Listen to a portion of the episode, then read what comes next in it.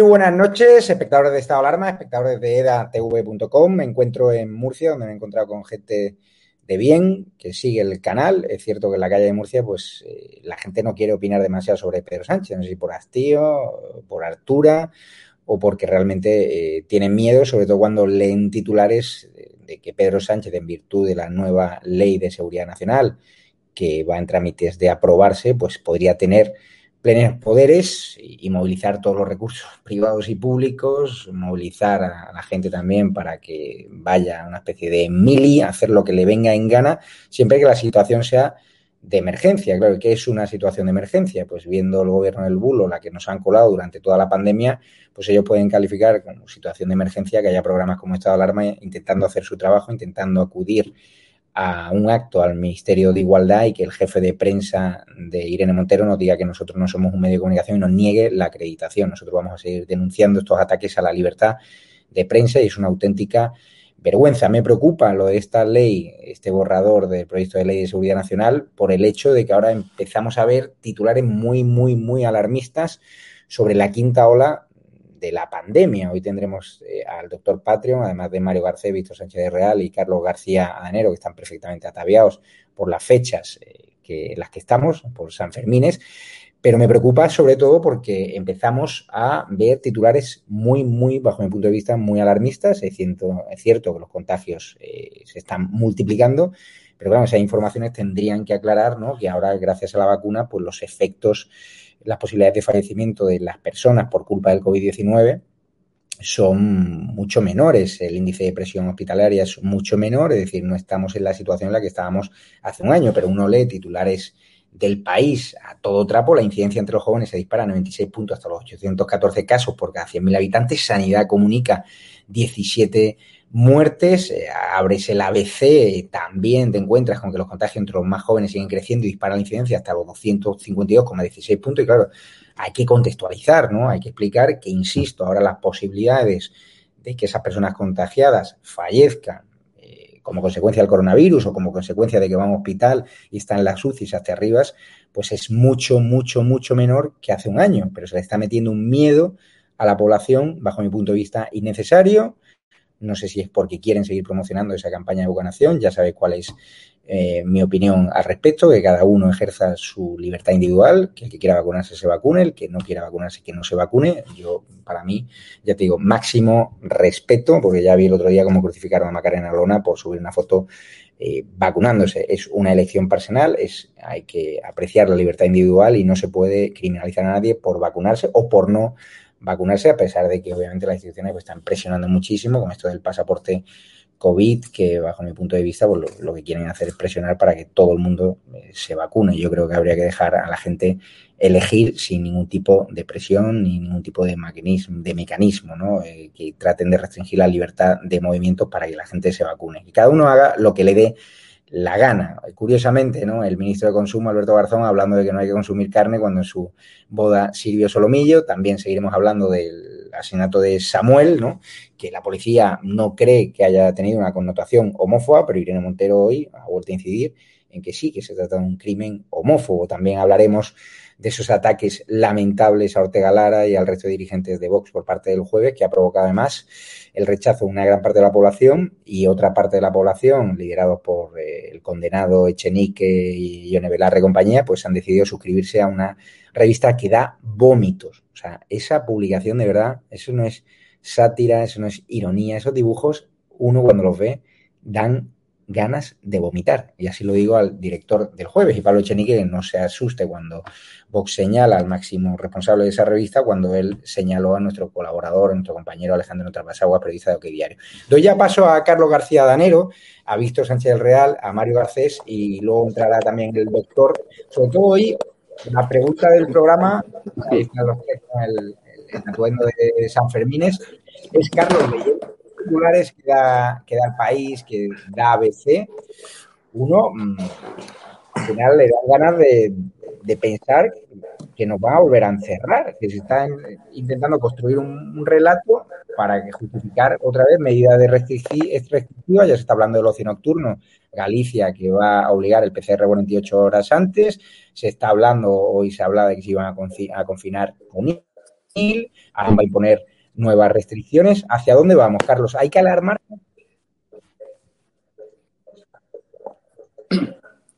Bueno, yo, yo sobre todo lo que me parece es un cachondeo. Es decir, eh, que es que hace 20 días salió el presidente del gobierno a decirnos que había que quitarse las mascarillas, que una vez más, ¿no? Que esto ya estaba el tema resuelto, que íbamos de maravillas. Hay que recordar que la ministra de Sanidad dijo, es el momento, las sonrisas, etcétera. Dices eso eh, abres la puerta, evidentemente, y ya, y 20 días después, estás diciendo que los jóvenes son no sé qué, que, pero es que no puede ser, es decir, que hay que ser mucho más serios y rigurosos. Entonces, mm, yo, yo creo que, no va a haber un confinamiento, ¿no? Como, como el que hubo en su momento, por lo que decías tú al principio, con el, por el tema de la incidencia hospitalaria, ¿no? Eh, que evidentemente hay que controlar la situación, pues por supuesto, pero tú lo que no puedes hacer como administración lanzar los mensajes que estás lanzando de que esto se ha acabado y luego intentar sujetar a la población.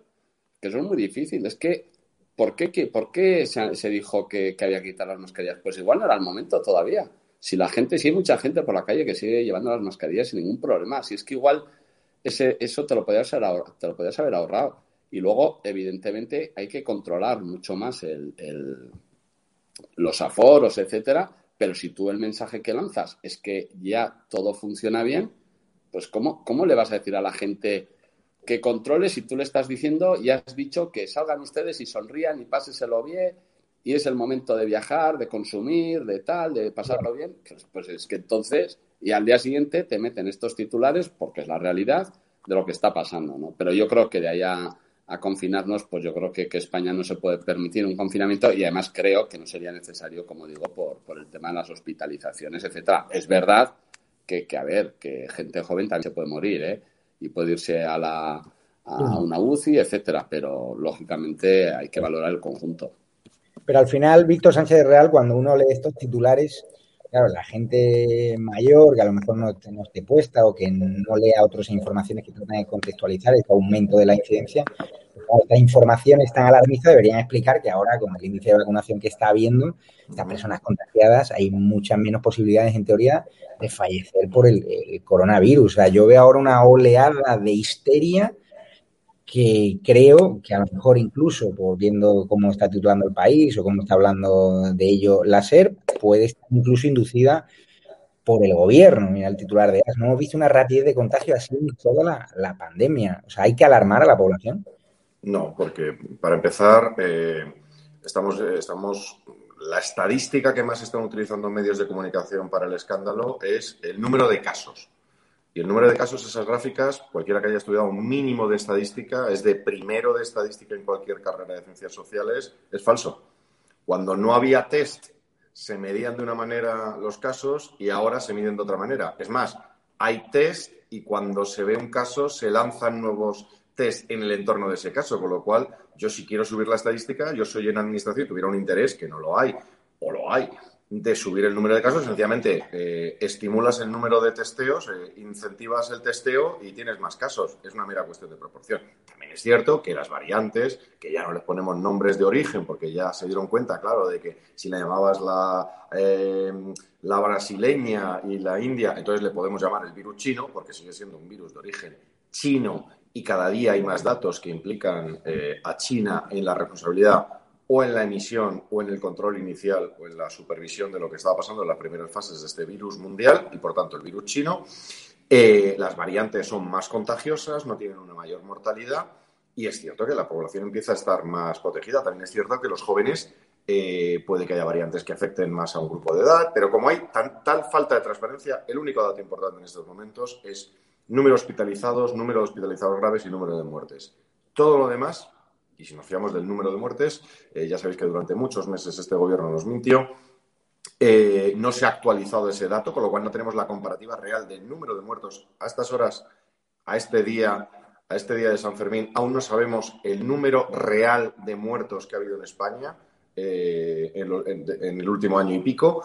entonces, ¿y ahora qué se está produciendo? Pues una histeria dirigida una histeria dirigida y además me parece infame lo que se está haciendo de cara a los jóvenes. El 99,9% de los jóvenes se están portando con una responsabilidad y una madurez que ya quisiéramos en muchas sociedades y en muchos adultos en otros ámbitos, en los colegios, en los institutos, en las universidades. Yo lo he vivido, hablo con eh, compañeros profesores, lo veo en mis propios hijos y ahora se trata de hacer una especie de, y además selectiva. Es decir, a los chicos secuestrados, que no se puede decir de otra manera, en los hoteles en Palma de Mallorca, se les ha llamado de todo, hasta pijos, y hasta tu amigo Antonio Maestre le llamaba a los niños pijos. Oye, y los del botellón durante seis días consecutivos eh, del orgullo, esos no se les ha metido en su hotel, no se les ha perseguido, no se les ha llamado niños pijos. Eh, esta, esta señal, o los de las manifestaciones, eh, y luego si quieres hablamos de eso, esta señalización de determinados segmentos de la población está absolutamente dirigida. Desconozco quién está detrás, pero desde luego los medios de comunicación están en una histeria informativa para meter el dedo en el ojo a alguien. Y ese alguien yo creo que ha equivocado porque los jóvenes se están comportando muy respetuosamente en este tiempo. Se está recortando, eh, se va a recortar horario, como digo, en, Aragón. Se está hablando de confinar algunos municipios. Eh, Mario Garcés, eh, hay que se está exagerando la situación con algún tipo de fin político, de que nos vuelvan a encerrar, de construir ese relato para volver a estar encerrados en casa? Bueno, en primer lugar, bueno, más allá de Viva San Fermín y lo que nos corresponde en un año casi pospandémico, todavía pandémica, eh, esta ha sido una crisis en dos actos y yo creo que tenemos que ser conscientes de que hemos vivido dos situaciones radicalmente diferentes. ¿no? Quiero recordar que al principio de la crisis no había mascarillas, que el sector de población más envejecido fue el sector que de alguna manera sufrió la solución eugenésica, porque eran los que no podían ser atendidos en los hospitales, y en tercer lugar había un mando único. Acabamos al final de la crisis con la obligación de mascarilla, acabamos mm. Vacunando primero a los mayores y al final acabamos con cogobernanza. Es decir, que si realmente tuviéramos que poner a prueba los resultados, el éxito y la utilidad de las medidas del gobierno, es evidente que o han acertado al principio o han acertado al final, o han, se han equivocado siempre. Pero lo cierto es que no han acertado a vida cuenta de los resultados. Pero hay un tema, Javier, que creo que es fundamental. Mira, hay que preguntarse por qué ahora la ley de seguridad nacional. Me imagino que hablaremos después del tema, pero hay algo que está latiendo en todo esto. ¿Por qué ahora mismo se convierte en un tema de debate político, además impulsado por los medios directamente afines al Partido Socialista Obrero Español. Por una razón evidente, porque temen que pueda haber un recrudecimiento de la situación sanitaria, la crisis sanitaria, y nadie les tiene que decir, o quieren evitar que alguien les diga que no han intentado tomar medidas de carácter legislativo.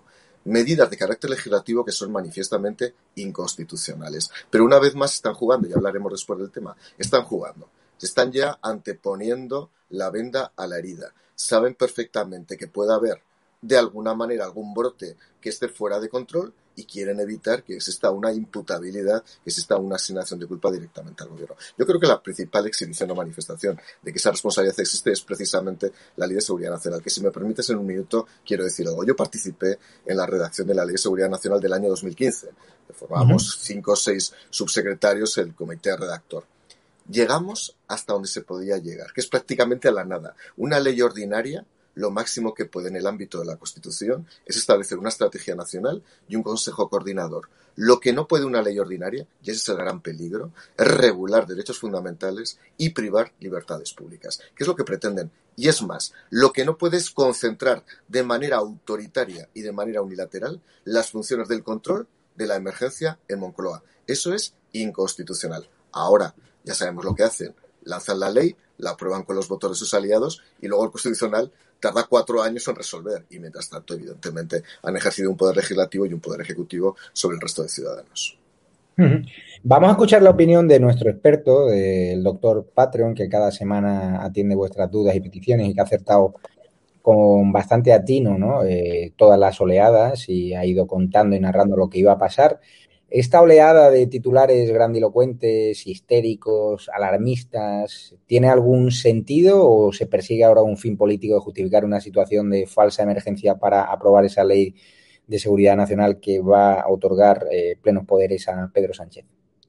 Bueno, pues buenas noches. Y, los invitados ya han dicho más o menos eh, lo que consiste esta nueva ola. Es una ola de incidencias que no significa ingresos.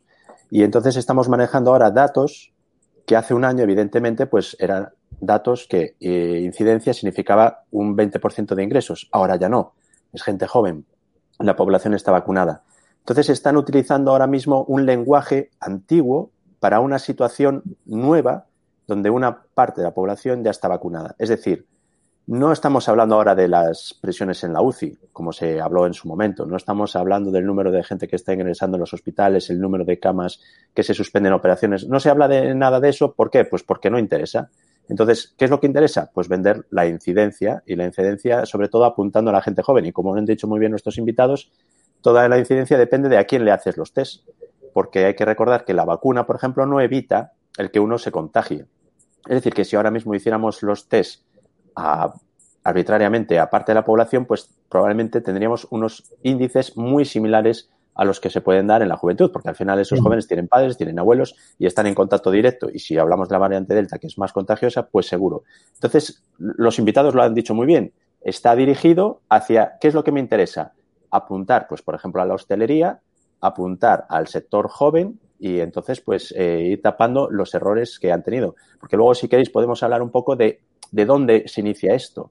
Es decir, hay que explicar cómo estamos ahora, el por qué, el inicio de todo esto. Y entonces así la gente pues, puede entender que seguimos dando palos interesados pues, para salvaguardar los errores cometidos en un pasado. Yo entiendo que aquí hay también muchos intereses de negocio, muchos intereses eh, comerciales, que estos titulares, pues al final eh, está claro que la pandemia existe, que acaba con la vida de muchísimas personas. Eh, le mando un fuerte abrazo a, los familiares de esas víctimas, pero que también hay gente que se ha hecho eh, millonaria y que quiere seguir estirando toda esa historia, ¿no? Bueno, recordemos que se aprobaron 2.500 millones de euros a dedo. Es decir, y todavía no se han dado, se cerró el portal de la transparencia y todo, es decir, se repartió mucho dinero en este país hay que, hay que pensar que no solo a lo mejor es un negocio de las multinacionales, sino que yo creo que el negocio no está simplemente ahí, sino que está en todo lo que genera pues esa capacidad de, de poder otorgar digamos, a dedo, bajo esas condiciones especiales que se han vivido de la pandemia, pues de subvenciones de todo tipo, que, bueno, pues todos sabemos un poco, pues que al final no han llegado realmente a la población. Y mientras no se ha ayudado a la hostelería, pues ese dinero pues se ha estado desviando a otras, a otras cosas. Entonces, bueno, no creo que las multinacionales, como dices, estén haciendo un gran negocio, que sí, que lo están haciendo, pero no, no está ahí el punto. El punto es que los gobiernos han tenido en sus manos pues eh, una serie de, de directivas que les han permitido pues manejar dinero y dar, por ejemplo, encargar ventiladores que valen 45.000 euros, que se han pagado 45.000 euros cuando un ventilador puede costar unos 9.000 o 10.000 euros y todo eso pues no se, no se ha visto ni se ha dicho nada y se ha tapado en la prensa y, ya está. Por ahí van los tiros. Así es. Pues muchísimas gracias, doctor Patreon. Este fin de semana supongo que lo contarás a todos los espectadores. Tendrás ahí más de una hora para poder eh, hablar de esta quinta ola, de si se está exagerando o no la situación. Vamos a avanzar. Muchísimas gracias, doctor Patreon. Un saludo a todos. Mm, tengo aquí, claro, eh, Carlos García Danero. ¿Qué te pareció esa portada inefable de, del jueves? Que hoy hemos comentado en el programa de la mañana, donde ponían a Ortega Lara ahí, lo ridiculizaban, ¿no? Y además ridiculizaban su situación de, cautiverio bajo la amenaza de ETA y que ahora haya una oleada dentro de Podemos de gente suscribiéndose y, que lo estén utilizando además como una campaña de, marketing. Hombre, yo la, que decir, la, portada Ortega Lara me parece, pues, pues, calificativos, pues, pues todos los que puedas utilizar. Es que al final eh, eh, se, se, dice, ¿no? Dice, no, es que Ortega Lara ya es un, un ciudadano más, ¿no? y está haciendo política, entre comillas, y entonces se le puede decir lo que sea. Yo creo que, que, Ortega Lara yo creo que es una persona que solo por la situación que pasó se debía tener un respeto absoluto. Y ya está. Eh, y, punto. Que es que tampoco hay que, a ver, que esta persona pasó lo que pasó. Que es que es que hay que ponerse en su lugar. Entonces, hacer chistes a costa de una persona así, pues, pues, eh, a ver, yo para estas cosas, pues estamos en lo de siempre, ¿no? Al final, pues, eh, yo no, no, me había enterado hasta que no ha surgido que decir, que, evidentemente te puedes no ver la revista, ni el dibujo, ni nada. Pero yo sobre todo, eh, a mí me parece que, hay que, un respeto. A ver, eh, pero en general, o sea, pero que no, no que, estuviera prohibido, sino que, que es que como país, pues yo creo que haya personas que se les debe, o todos, deberíamos tener un respeto total y absoluto todos o, menos los que aplaudieron aquello, claro. Y a mí una de esas personas, desde luego, me parece Ortega Lara, como otras, o como son el conjunto de las víctimas que sufrieron en primera persona, o sea, o sus familiares, vaya, los asesinatos y, hay que tenerles un respeto total y absoluto. Y aquí lo que se hace, pues, es intentar humillar, en este caso, a una persona como Ortega Lara y, y se le intenta, y ahora ya se sabe que además lo que se quiere eh, es que además esas humillaciones eh, no estén amparadas legalmente y por lo tanto eh, tú puedas humillar a las víctimas del terrorismo y que encima no tengas ninguna consecuencia, ¿no? porque es el siguiente paso que ya sabemos que está en trámite en el Congreso y que el Partido Socialista pues ahí estaba también, ¿no? Que a mí me parece, bueno, pues, pues al final, al final, ¿qué ocurre? Que, que eso pues puede generar problemas, claro. Si tú a una persona que ha sufrido lo que ha sufrido permites como sociedad que se le pueda seguir humillando, pues, pues generalmente todas las cosas tienen consecuencias. Víctor Sánchez Real, eh, Pablo Chinique acaba de subir un tuit diciendo que se ha hecho suscriptor de, del jueves. Os han criticado muchísimo por señalar al, dueño de RBA, del grupo editorial que edita el jueves, pero es que o sea, yo cuando pensaba que era una broma, ¿no? Pero una broma de muy mal gusto, pero es que eso, incluso al, al espectador, al lector de izquierdas, ven los dibujos y son desagradables. Bueno, vamos a ver. Lo primero, eh, la función que hace este el jueves, porque el jueves tuvo una época en los años 80 disruptiva, gamberra, radical, ruda, era humor rudo, pero aquello, el máquina baja de los 80 no es este eh, el jueves. Esto hay que, hay que decirlo lo primero. En segundo lugar, eh, esto es una colección, o sea, esto es una colección de, insultos, de amenazas veladas, de deshumanización, eh, que en todos los números sistemáticamente se produce y que se produce además, y en este caso lo que en Vox nos ha tocado, debo decir, las narices fundamentalmente es la figura a la que ha tocado específicamente, porque llevamos no decenas, cientos. Sí, a mí me han sacado mucho y y has dado la clave en el verbo deshumanizar, que es lo que hacía el régimen nazi con sus revistas. Eso lo hacía de, Strumer, eh, lo hacía en las revistas nazis. Es decir, esto, esto es un proceso eh, estalinista y nazi, es como lo hacía la, eh, la caricatura salvaje, la caricatura deshumanizante. Y ayer se ha montado mucho revuelo, que siempre se monta mucho revuelo, afortunadamente, con todo lo que dice y hace Vox. Digo afortunadamente porque de nuevo estamos teniendo este debate, porque sencillamente ayer en la cuenta oficial se dijo que hay un responsable. En España, el editor En ausencia de conocimiento del autor, cuando es anónimo, el responsable máximo de una publicación es el editor. Punto. Y el editor es RBA Editores con un señor con nombre y apellidos, que además es un señor formado militarmente en Cuba. Un señor que además es eh, condenado, reconocido por sí mismo la condena, eh, por temas de, de, deber millones de euros a Hacienda, a la Hacienda de todos, todos estos de lo público y tal. Y en todo caso es un señor que se ha dicho dónde está su sede social, que es RBA Editores, que está en la calle Diagonal, de la avenida Diagonal de Barcelona, cosa que está en el registro, en su web, etcétera. Con lo cual, esta escandalera de Vox viene a unirse a la escandalera de estas semanas de decir que nosotros tenemos algo que ver con determinadas violencias y no es más que la mentira de los que sí son violentos, de los que sí hacen manifestaciones violentas, de los que sí fomentan la violencia, porque mm, no sé si lo comentaremos luego, pero no deja de ser curioso que las manifestaciones después del lamentable eh, asesinato de este muchacho en Coruña, eh, Samuel, eh, y pese a las advertencias del padre han salido a manifestarse y curiosamente eh, los que han montado el revuelo, han volcado contenedores y se han enfrentado a la policía, son exactamente los mismos que son los agresores de Vallecas, que son los mismos de cuando Hassel, que son los mismos. Es decir, la violencia, las amenazas vienen siempre desde un lado. Y cuando nosotros decimos quién es el responsable de esa violencia y quién es el responsable de esas amenazas, ya se monta el escándalo, las televisiones, la hermandad de periodistas del Santo Sepulcro protegiéndose unos a otros. Mira, yo personalmente, yo como periodista y como persona del mundo de la comunicación, estoy hasta las narices de esta mierdecilla de periodismo, y así lo digo, de esta mierdecilla de periodismo que no hace más que cubrir cuando unos señalan, unos amenazan, unos golpean y unos insultan, callaos como chuchos. Pero cuando de repente tú les haces frente legal y directamente, sencillamente diciendo quiénes son, oh, has señalado a un periodista. Aquí no te han señalado a ti un millón de veces. ¿Cuántos tweets tiene contra ti Echenique? Y no es decir que tú eres el responsable de una información concreta, que eso a mí me parecería muy lógico y tú como editor de este, de este medio o cualquiera, todo el día estamos recibiendo insultos, amenazas y también hay gente que nos discute. Y a mí cuando alguien me discute, yo encantado de discutir pues eh, tiene la mandíbula de cristal eh, la izquierda y nosotros desde luego lo que sí nos damos cuenta es que cada vez que hacemos un movimiento de estos saca, les sacamos de quicio, pues que se vayan acostumbrando que la histeria izquierdista y la histeria de la mafia periodística de este país la van a, poner, la van a poder tener casi 365 días al año mientras nosotros no nos callen, no nos eh, oculten o no nos ilegalicen. E incluso si nos ilegalizan, que se preparen que será incluso más divertido. Vamos ya con lo que ha ocurrido en, Granada y le quiero preguntar a Mario Garcés.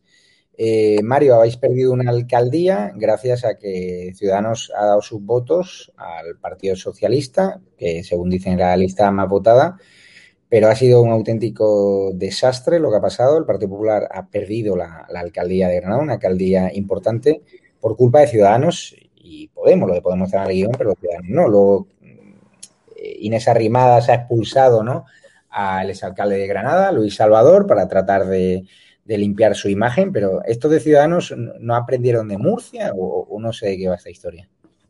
La verdad es que es poco, poco, creíble. Y, vamos a ver, Luis Salvador, eh, que es el alcalde de Granada, para aquellos que no lo conocían hasta hace 24 horas, era una persona de Ciudadanos y ha sido alcalde con el apoyo del resto de formaciones políticas hasta hoy. Eh, que Ciudadanos siga poniéndose en los brazos del Partido Socialista y otras formaciones políticas eh, de izquierda me parece un error histórico, un error gravísimo. Hoy había la opción de poder haber eh, nombrado alcalde de Granada al candidato del Partido Popular, que por cierto es un gran amigo mío, que es el jefe de la oposición, que es Paco Fuentes, y no ha sido posible.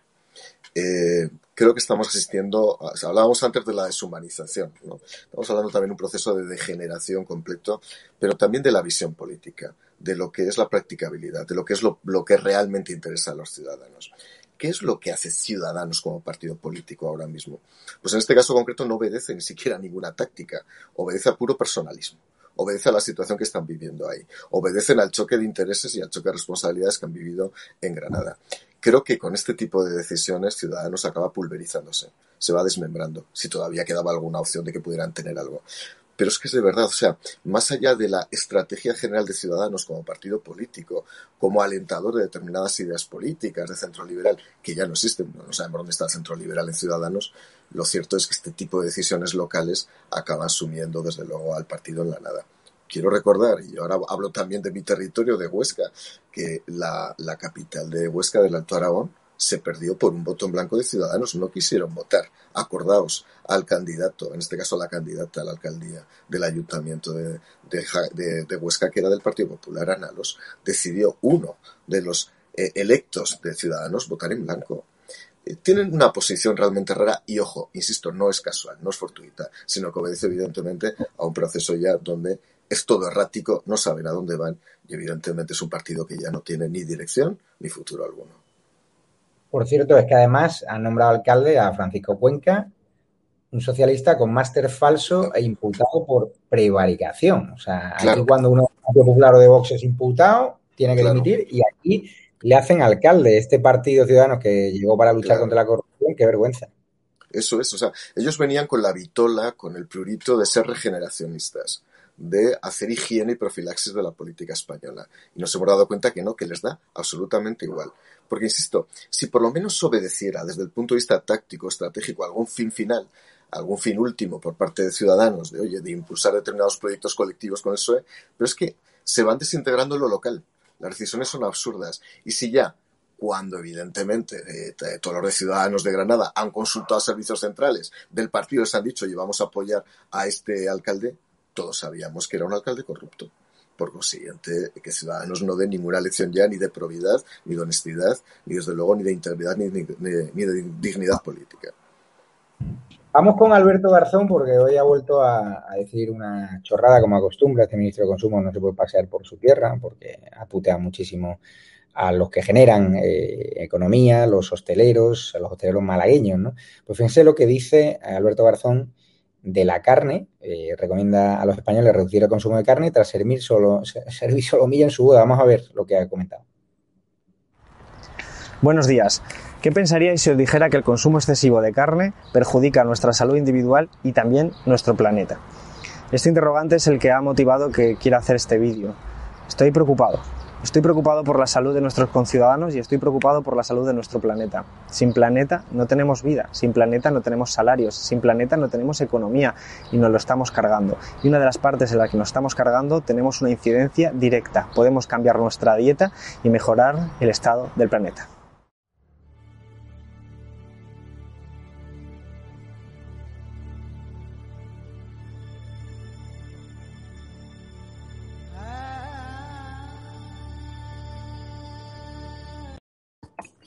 Carlos García Danero no se sostiene, ¿no? El comunista que se casó por todo lo alto, luego viaja en primera en, AVE y que ahora recomienda no comer carne cuando sirvió solo milla en su boda, ¿verdad? Esto que la izquierda no puede dar lecciones y luego nos aplica en el cuento. Este, este es el que este es el que es ministro, ¿no? Eh, es que todavía no, es que en el Congreso mm, no sé, no sé si Víctor y, Mario, yo, yo, es que no lo he visto, ¿eh? O sea, yo, yo por el Congreso es que ni lo he visto a este tío.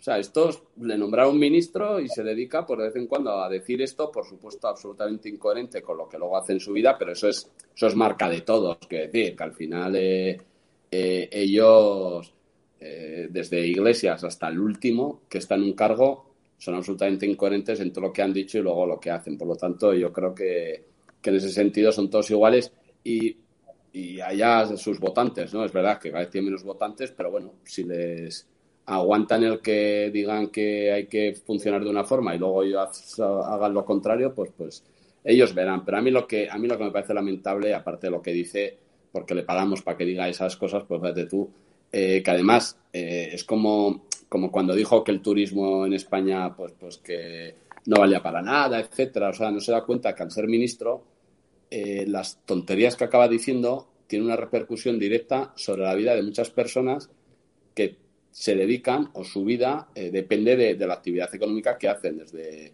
eh, todo el que se dedica pues a, desde luego a, la cadena alimentaria en muchas de sus funciones, como en su día cuando, cuando puso a caldo al turismo, ¿no? Y al final eso es, eso es lo grave, porque además es como digo, es un tipo que no tiene que sido ministro porque era una dirección general lo que está ocupando, le hicieron ministro con eso de los cupos y, al final lo poco que hace es encima para poner en cuestión pues sectores, en este caso el sector cárnico y en otro caso el del turismo, pero un, despropósito de, de personas, desde luego. Vamos, porque hay una última hora. Resulta, Víctor Sánchez del Real sabe que mañana en la Asamblea de Madrid eh, se va a aprobar una nueva ley con la cual se van a cargar al, inefable director general de Telemadrid, que ha convertido aquello en un circolero eh, podemita, eh, un refugio de, Ignacio Aguado, también de Ciudadanos, que controlaba la televisión a su antojo. Ahora, a estas horas, Telemadrid parece ser que se quiere vengar y acaba de lanzar una noticia que ha negado la Comunidad de Madrid, estos bulos, esto es falso, el error de ciberseguridad de Madrid es verdad que podían dejar eh, datos personales tanto del rey como de cualquier persona a la hora de tratar de solicitar el certificado COVID. ¿Qué, te parece esta venganza de que el Madrid produzca el cambio mañana? Es, es esperpéntico. Esto es absolutamente esperpéntico. Es esperpéntico que un gobierno de una comunidad eh, tenga una eh, televisión pública y tengan un enfrentamiento eh, en redes para ver si una noticia es verdad o no es verdad. Desconozco si el tema este de seguridad se ha producido o no. Lo que sí está claro es, en primer lugar, que los madrileños, como los extremeños, como los catalanes, eso es mucho más, que los españoles en general pagamos una cantidad de televisiones públicas muy por encima de nuestras posibilidades. Entre otras cosas, para que saquen a todas horas a los ministros diciendo eh, sus estulticias y sus estupideces. Perdona que enganche un momento con lo anterior, porque es que es para notar. Lo del anterior es que este tipo, España tiene la mayor esperanza de vida del mundo desde hace décadas y será por lo que comemos, además de que ha confundido los datos de producción con los datos de consumo. España produce mucho más porque vendemos mucha carne fuera y que sigan ustedes consumiendo carne en España y que vendamos mucha carne, a ser posible, de ibérico, eh, bien, bien saladito y en su momento, y curado. Pero a lo que voy, el enfrentamiento que tiene la Comunidad de Madrid, si es que la propia Isabel Díaz Ayuso no quería ir a un debate a la propia cadena autonómica eh, en la que se supone eh, que, es la máxima responsable. Es un esperpento, es un esperpento el entregar en manos de la izquierda estas televisiones públicas, televisiones que no aportan valor, que tienen unas audiencias absolutamente ridículas y que solo sirven para hacer eh, para, para, estar en manos de la izquierda o estar en manos de gente, porque el actual director general antes mm, prestaba sus servicios muy cómoda y muy amablemente en 13TV al servicio de la conferencia episcopal y hacía las mismas cosas dentro, o sea, el mismo error que hacía la conferencia episcopal con los responsables que tenía, un tipo que es del lobby gay, que, que no deja de promover eh, identidades e ideas que eran contrarias a la, a la casa, a lo que los eh, católicos en este país estábamos pagando a través de nuestra carísima X y la Iglesia, la llevó a, grandes pérdidas. Este es el señor que se ficha para llevar eh, Telemadrid. Y ahora estamos en un momento en el que hay que reinventarse las televisiones. España necesita televisión de servicio pública muy poquito, probablemente más de proyección internacional, y eso lo tiene que hacer Radio Televisión Española. estamos en ese proceso, como sabes, eh, tratando de reinventar y, decir lo que tiene que hacer, porque España sí tiene que tener una oportunidad, igual que la BBC, tal, de, proyección mundial, a ser posible, más que emitir hacia adentro mentiras, es emitir hacia afuera. Y la cabida mm, lo que estamos viendo es que las televisiones autonómicas o están o al servicio del varón local, como es el caso de Extremadura, como es el caso en Andalucía, que también el PP y Ciudadanos se niegan a cortar los lazos con la izquierda en Andalucía, eh, y en Cataluña, que es eh, la mayor herramienta al servicio, son las multicadenas eh, de la televisión catalana. Al final, hay que reducir a su mínima expresión o eliminar incluso las, eh, eh, televisiones autonómicas. Se han eliminado algunos sitios y tampoco pasa nada. Que estos señores de izquierdas que viven de lo público y de la teta de lo público monten sus propios medios de comunicación y con sus suscriptores, como hacemos o como hacéis todos. Y ya está. Y, lo que demuestra es, es, un esperpento absoluto. Eh, una, comunidad, una comunidad enfrentándose a la televisión pública de esa misma comunidad sobre un dato. ¿Que se ha producido el error? Pues oye, igual se ha producido y se ha producido un error informático. No me sorprendería porque las aplicaciones, como se han desarrollado en todas las comunidades autónomas, la aplicación del COVID que tiene unos niveles de uso ridículos, eh, después de haber ganado, gastado cientos de miles, millones de euros en webs y en sistemas que no se hablan los unos con los otros, eh, pues no me sorprendería que hubiera errores. Pero si los hay, este enfrentamiento es ridículo. Acabo de hablar con el consejero de Sanidad de la Comunidad de Madrid y me pasa un comunicado que me dice que es falso que cualquier ciudadano pueda meterse en página web de la Consejería de Sanidad de la Comunidad de Madrid para obtener certificado COVID y que se pueda acceder a información confidencial como datos clínicos del rey, del presidente del gobierno o de otros expresidentes, con lo cual, según la Comunidad de Madrid, es un bulo aislado por la izquierda y por Telemadrid, sobre todo, un día antes de que se certifique el fin de José Pablo, el inefable director general de Telemadrid, que ha impuesto el sectarismo y que ha utilizado Telemadrid para enfrentarse por una cuestión personal a, Isabel Díaz Ayuso. Voy a preguntarle a, Mario Garcés. Eh, Mario, eh, seguimos con el caso de Samuel no entiendo por qué Irene Montero sigue insistiendo en que se trata de un crimen homófobo cuando la policía contaba de OK Diario, que ya tienen detectado a los, eh, a los agresores, se dice que son españoles, todavía no conocemos la identidad, pero que no lo conocían de nada y que se resisten a calificar de homófobo el asesinato. ¿Por qué esa obsesión de la izquierda de ondear una bandera que el propio padre Samuel ha dicho que no quería, la bandera del colectivo LGTBI, porque no se trata de una agresión eh, contra una persona homófoba, que fue, las circunstancias desgraciadamente fueron otras. Bueno, yo creo que aquí hay tres planos y hay que distinguirlos. ¿no? Primero el plano personal y tenemos que condenar amargamente el crimen.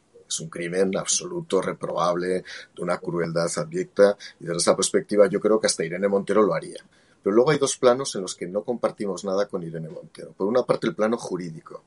Hablo como jurista, nos escucha gente de facultades de derecho, nos escuchan abogados, nos escuchan jueces en este programa.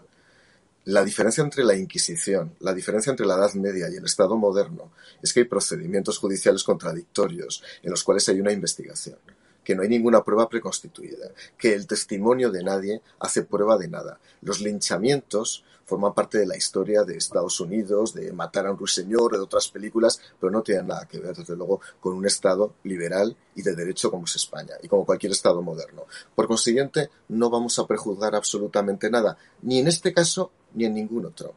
Y en ese sentido, quiero recordar que en este programa, precisamente, cuando se ha hablado de Rejón, yo siempre he sido también muy cauto, muy cauto porque dejemos mm. que se investigue. Ahora la izquierda no. La izquierda devora el derecho. ¿Y por qué lo devora? Porque le interesa crear una causa, de un caso particular, una causa general. Eso es muy propio de la izquierda. Ellos crean un relato. Cuando se produce un asesinato de este tipo, con carácter previo a cualquier consideración material o empírica sobre lo que ha ocurrido, sobre cualquier tipo de prueba que se haya podido considerar en el seno de una investigación policial o judicial, ya están creando un relato. ¿Puede ser cierto? Sí puede haber sido un crimen homófobo, pero no tenemos pruebas, no podemos hacerlo. Y eso es lo que me parece realmente terrible. Y además lo han hecho reiteradamente a lo largo del tiempo. Yo contaba el otro día que cuando yo era secretario de Estado de Igualdad, eh, mm. eh, toda la izquierda, cada vez que asesinaban a una mujer, no toda la izquierda, no una parte de la izquierda, ponía carteles en las redes sociales donde sale este secretario de Estado con las manos ensangrentadas. Yo era el responsable de los asesinatos de las mujeres en España. Y yo lo que le digo a Pedro Sánchez a Irene Montero, ¿y ahora quién es el responsable de los asesinatos? Cuando asesinan a una mujer, ¿quién es el responsable? ¿Irene Montero? Y por cierto, esta doble moral característica de la izquierda ¿eh? en relación con este tema, saltan inmediatamente y generan, ya digo, una especie de leyenda, de, de relato que será o no será, ya veremos los hechos. Mira, yo puedo librar la batalla cultural con la izquierda. Lo que no puedo y no pienso es librar la batalla de los hechos. ¿Los hechos son o no son?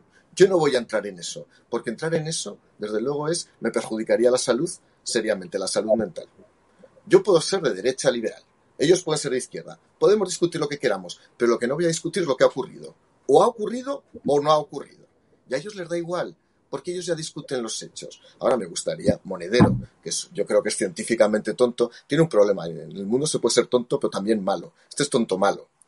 Y sí que le digo una cosa, ya que tiene esta voracidad para crear eh, este tipo de, para acusar a Almeida y a Vox, que me parece lamentable, de que puedan ser corresponsales indirectos de un asesinato, sea cual sea, desde luego las motivaciones, sí que le pido a Monedero que recuerde, que recuerde, hablando de homofobia, que gente como el Che Guevara o gente como, como Castro decían que los homosexuales eran seres imperfectos. Y que recuerden que había gulags en Cuba. Y que recuerden, y si no se lo pregunten a Javier Bardem, cuando hizo aquella película sobre la vida de Reinaldo Arenas, que era un homosexual, que estaba en la cárcel, interpretado también el papel, un magnífico papel como, como transexual, por cierto, de Johnny Depp, que los mataban. Por cierto, con un cartel a la entrada de los gulags que había en Cuba, que ponía el trabajo los hará libres, igual que lo que se ponía a la entrada de Auschwitz. Eso es el comunismo. Por lo tanto, que no vengan a crear cuentos, que no nos den lecciones, que no pongan en la diana ni a Vox, ni a Almeida, ni el otro día escuchando las voces en las calles de Madrid diciendo que el caso de Isabel Díaz Ayuso estaba en una lista. ¿Cómo se puede decir que la gente está en una lista? ¿En una lista de qué? ¿Quiénes sois para señalar a nadie? Eso es fascismo. No. Señalar a la gente es fascismo. Lo que hacemos nosotros Es de lo eh, afortunadamente llegó Vox al Parlamento eh, catalán y fíjense el repaso que ha dado eh, Ignacio Garriga hoy en Barcelona. Usted ha elevado como si de un sacrosanto se tratara el panfleto del informe del Consejo Europeo. Pero, señor Aragonés, es un informe sectario, falaz, y que lo único que pretende es dinamitar nuestra soberanía nacional. Y por eso desde aquí les decimos a los burócratas europeos que respeten nuestra soberanía nacional y que dejen de entrometerse en nuestra querida España. Porque usted sabe tanto como yo que ese informe pagado por ustedes al señor Letón, que le pasearon por aquí como si de una marioneta se tratara, no se sostiene desde ningún punto de vista ni político, ni jurídico, ni procesal. Usted lo sabe perfectamente. Es un panfleto que lo único que pretende es justificar los indultos del traidor Sánchez. Eso es verdaderamente el informe del Consejo Europeo. Y para terminar, eh, le quería decir a la, representante de la CUP, y también lo puedo hacer extensivo al señor Aragonés y al resto de miembros del, del, del Gobierno, Ustedes, y usted lo ha dicho claramente, sí, nosotros vamos a subvertir el orden constitucional. Pues fantástico. Yo, a todos aquellos que tengan la voluntad de subvertir el orden constitucional, les doy un consejo. Vayan haciendo las maletas, cojan buenos libros, porque acabarán todos en prisión, que es donde no deberían haber salido algunos.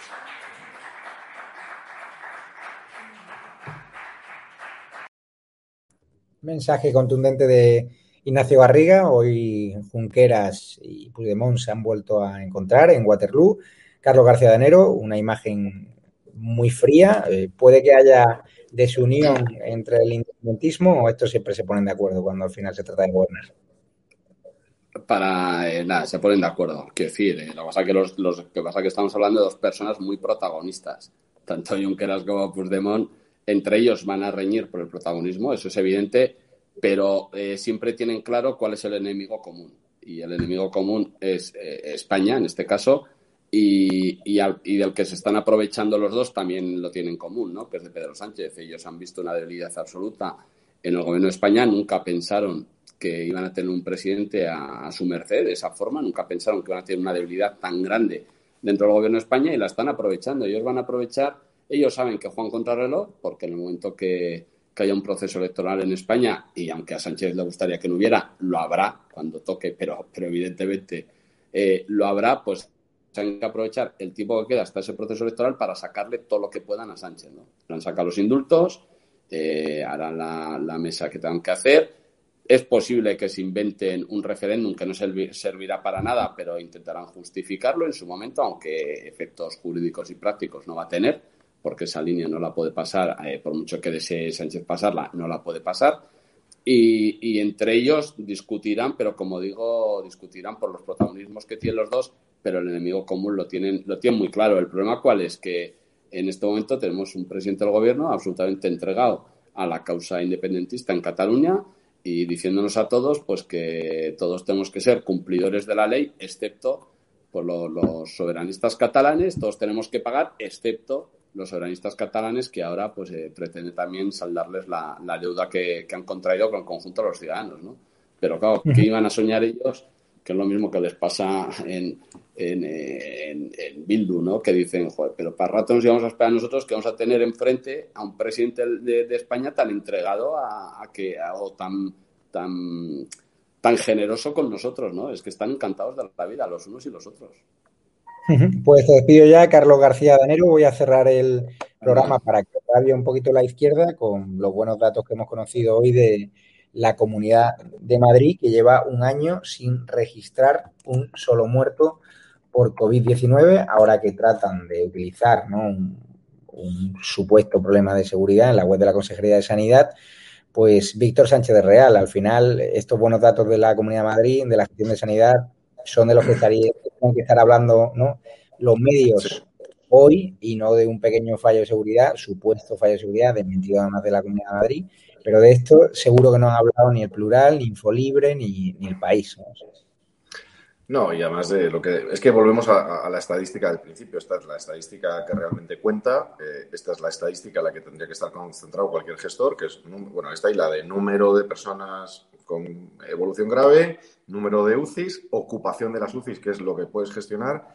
Y esto, que es evidente que estamos en un, en un buen desarrollo, ya está. Y, tampoco lanzar eh, los, estos al vuelo, pero países de nuestro entorno están empezando a decir que a partir del 19 volvemos a la normalidad y habrá que tener el coraje político de concentrarse en la recuperación, en lo que ha quedado terreno devastado y concentrarse en reconstruir, pero están todos deseando ya ver geles en, Extremadura, están deseando todos y cada uno de ellos ya, le han cogido gustillo a esto del poder controlar, oye, y que en una ciudad concreta hay un brote, pues oye, evidentemente hay las herramientas jurídicas, técnicas, sanitarias o en un edificio de lo que sea, sea de esto o de legionela. Si es que esto empezamos a entrar en, dinámicas y llegará un momento en que estaremos en unos números de, incidencia de, fallecidos que será cada uno de ellos terrible porque es el desgarro de una familia, pero estaremos en los que provocan otras muchas enfermedades todos los días y que no anunciamos todos los días que se están produciendo. Entonces, habrá que llegar a esa fase de convivencia con la muerte, porque esta sociedad tiene una enorme aversión a la muerte y, y, lo que hace es que la oculta, y hay muchas muertes al cabo del día los índices de muertes por suicidio se han disparado y nadie está hablando de eso, nadie está afrontando esta situación. Eh, entonces, habrá que llegar a un momento en que tenemos que recuperar la vida, la normalidad, la economía, los puestos de trabajo y la alegría. Y aquí se quiere castigar la alegría y algunos se han acostumbrado al botón de apagar, cerrar, echar la puerta y la ley de seguridad nacional, que sabes que la vamos a llevar al constitucional, el desarrollo, no la ley, sino el desarrollo que ha hecho este gobierno, eh, de dictador, que quiere ser dictador cuando él quiera eh, y nos oponemos a eso para que no tengan la tentación de ser dictadores perpetuos. Pues te despido ya, Víctor Sánchez Real, y muy brevemente, Mario, nos quedamos sin tiempo. Empieza Raúl, un murciano cabronado con Hugo Pereira, muy buenos datos de sanidad de la Comunidad Madrid, eso es lo que entiendo que le jode a esa izquierda que ha tratado de utilizar el crimen de, de Samuel para atacar a Ayuso, para atacar a Almeida por no ondear la bandera LGTBI, que el propio padre Samuel ha dicho que no había que ondearla. Eh, sin duda, la izquierda suele utilizar determinados episodios, determinadas cortinas de humo con el objetivo de evitar eh, esencialmente que se le haga crítica por factores que son mucho más poderosos y potentes. Madrid ha sido un ejemplo, lo he dicho varias veces a lo largo de los últimos meses, el hecho de que la Comunidad de Madrid se haya presentado como contrapeso político, institucional, de lo que ha sido la opresión y las malas políticas públicas del gobierno de Sánchez es un ejemplo de que hay un modelo diferente, que hay una alternativa. Una alternativa que ha sabido conciliar la gestión sanitaria y la gestión de la crisis económica. Y eso les molesta mucho, al punto de que Sánchez fue el contrincante a todos los efectos de Isabel Díaz Ayuso en las elecciones madrileñas. Estos son los datos que revelan realmente que hay una forma diferente de hacer las cosas y una forma buena, porque, y con esto concluyo, la política puede ser sentimental, puede ser mórbida, puede ser emocional. Hay gente que es de un partido y hay gente que de otros, como es gente del Madrid, del Atlético Madrid o del Barcelona. Pero al final en política lo que importa son los hechos, los resultados. Eso es absolutamente indeclinable, es absolutamente inapelable. Y los hechos han dado la razón a Isabel Díaz Ayuso. Así es, totalmente de acuerdo. Muchísimas gracias, Mario Garcés, por todo el asunto del Partido Popular. Y a los espectadores, eh, decirles que mañana voy a estar en Almería, donde están sufriendo mucho la inmigración ilegal, están llegando muchos inmigrantes ilegales, mientras las teles hablan de asuntos que no son tan interesantes o tan importantes, ¿no? Como por ejemplo la Ley de Seguridad Nacional que quiere colarnos Pedro Sánchez por la puerta de atrás, que le va a dar plenos poderes, o la inmigración ilegal que está fomentando y promoviendo el gobierno porque quieren ganar las próximas elecciones regularizando a miles y miles de inmigrantes ilegales y el propio ministro eh, Escriba lo dice abiertamente. Así que ahora les dejamos con Raúl Murciano Cabrano. Mañana estaré, ya te digo, por Almería, por toda la provincia. Si hay algún seguidor de Estado de Alarma de DATV o nos quiere ver por allí, pues nos podremos cruzar cualquier cosa, nos escriben a info.edatv.com si nos queréis ayudar económicamente. Tenéis una cuenta bancaria ES72 2085 9298 7803 3043 1954. También Patreon, también la comunidad de YouTube o la categoría Plata en edatv.com, donde es muy importante que se registren, se meten en la web edatv.com y luego en las apps en Apple Store, en Google Play o en Android TV, donde ya hay Chromecast. Seguimos en formato beta, seguimos implementando mejorías y cualquier duda que tengan, no duden en, Es decir, nos vamos a seguir recorriéndonos España, dando voz a los que no tienen voz y espero que los almerienses sí que hablen más que los murcianos que hoy estaban bastante precavidos a la hora de hablar de, Pedro Sánchez. Tienen un, vídeo en directo, también tenemos una entrevista interesante al líder de Vox ahí en Granada, contando el robo ciudadano de la alcaldía de Granada y otros programas, eh, la entrevista también al, profesor expedientado por distinguir de sexo en, la educación eh, pública en Madrid, una auténtica vergüenza. Tienen también el especial Eurocopa, con el gran papel que hizo la selección española. Sin duda tienen programación para todos los gustos. Así que yo ya me despido y nos vemos en edatv.com. Os quiero y vamos a seguir defendiendo la libertad, por mucho que nos vete el Ministerio de Igualdad Irene Montero, por mucho que nos vete el gobierno de la rueda de prensa. Vamos a seguir dando la vara y hablando aunque sea desde la puerta, porque no nos van a gritar. Un abrazo fuerte.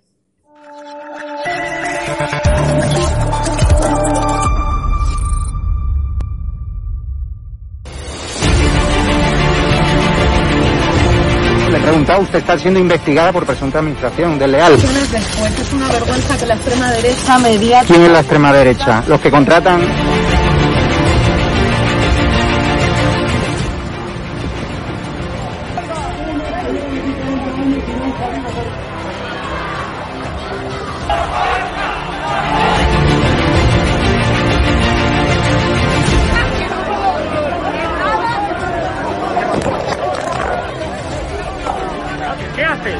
¿Qué haces?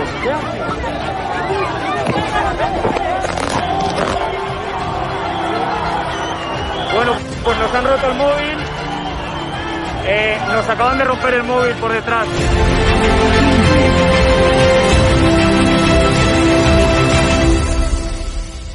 edatv.com, ¿vale? Pincháis aquí y ponéis los datos fundamentales. Y ahora, como veis, eh, nos pide que firmemos este contrato de suscripción, lo leéis con calma, por supuesto, y le dais a continuar. Y ahora nos pide que introduzcamos pues una contraseña, y lo doy a continuar. Y ahora me pide que confirmemos el correo electrónico. Eh, habréis confirmado vuestro correo electrónico y os pide, ¿vale? Que elijáis una membresía. Está gratis, mensual, semestral, anual, ¿vale? Pues podéis elegir, por ejemplo, si queréis ayudarnos pues con 9,99 euros al mes y con la tarifa eh, plata, pues le dais a aceptar y suscribirse. Pincháis aquí y como veis, ya os dice aquí, os pone todo claro, a Fact News Consulting, plata, tarifa plata mensual, 9,99 euros, le dais a pagar y os verá ya pues el TPV, ¿no? Ponéis vuestra tarjeta bancaria, ponéis la caducidad, el código de seguridad y ya podéis llegar a pagar dándole a este botón automáticamente.